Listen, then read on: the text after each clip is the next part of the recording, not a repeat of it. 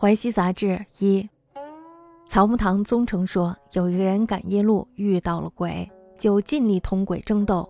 不一会儿呢，一大群鬼拥了过来，有的抛掷沙石，有的脱手脱脚，有的左挡右防，受尽了捶打，跌倒爬起来很多次。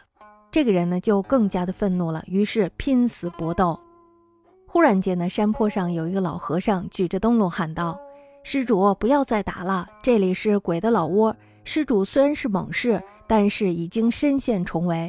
客人和主人的行类不同，人数多寡也不对等。以你一个人的勇猛去对付这些鬼无穷的变化，即使有古代的猛士孟奔、下狱的力量，也不能侥幸取胜呀。何况你还不及孟奔、下狱呢？知难而退才是豪杰。你为什么不暂时忍耐一下，暂且跟老僧到荒凉的寺院里住上一晚上呢？这个人顿时醒悟，奋力脱身，跟着老和尚的灯笼走了。群鬼越来越远了，老和尚也不知去向了。这个人坐下来休息，到了早晨才找到回家的路。这个老和尚不知道是人是鬼，但是可以说是通晓一切的了。曹木堂宗成言：有夜行遇鬼者，奋力于脚，俄群鬼大集，或抛掷沙砾，或牵拽手足。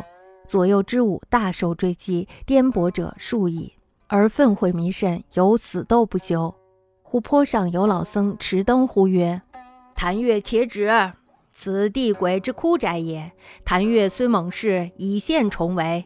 客主一行，众寡异士，以一人气血之勇，敌此辈无穷之变幻，虽奔欲，无幸胜也。”况不如奔欲者乎？